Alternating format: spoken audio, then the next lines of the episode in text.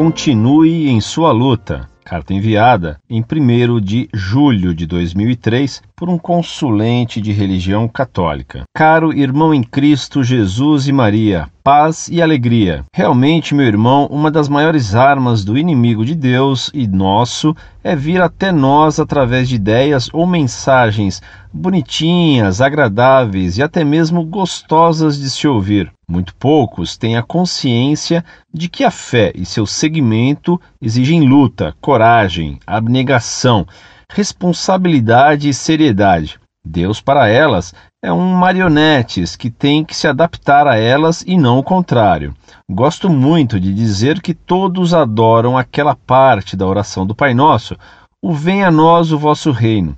Porém, pouquíssimos gostam e vivem a parte a seguir. Seja feita a vossa vontade, assim na terra como no céu. Daí que muitos católicos, entre aspas, abraçam e voam para doutrinas estranhas e cômodas que lhes aliviam suas dúvidas e anseios. Continuem em sua luta e dedicação à Igreja Católica Apostólica Romana, defendendo sua pureza doutrinal e a riqueza que herdamos dos sagrados apóstolos, dos santos padres e dos santos doutores da Igreja. Um abraço fraterno.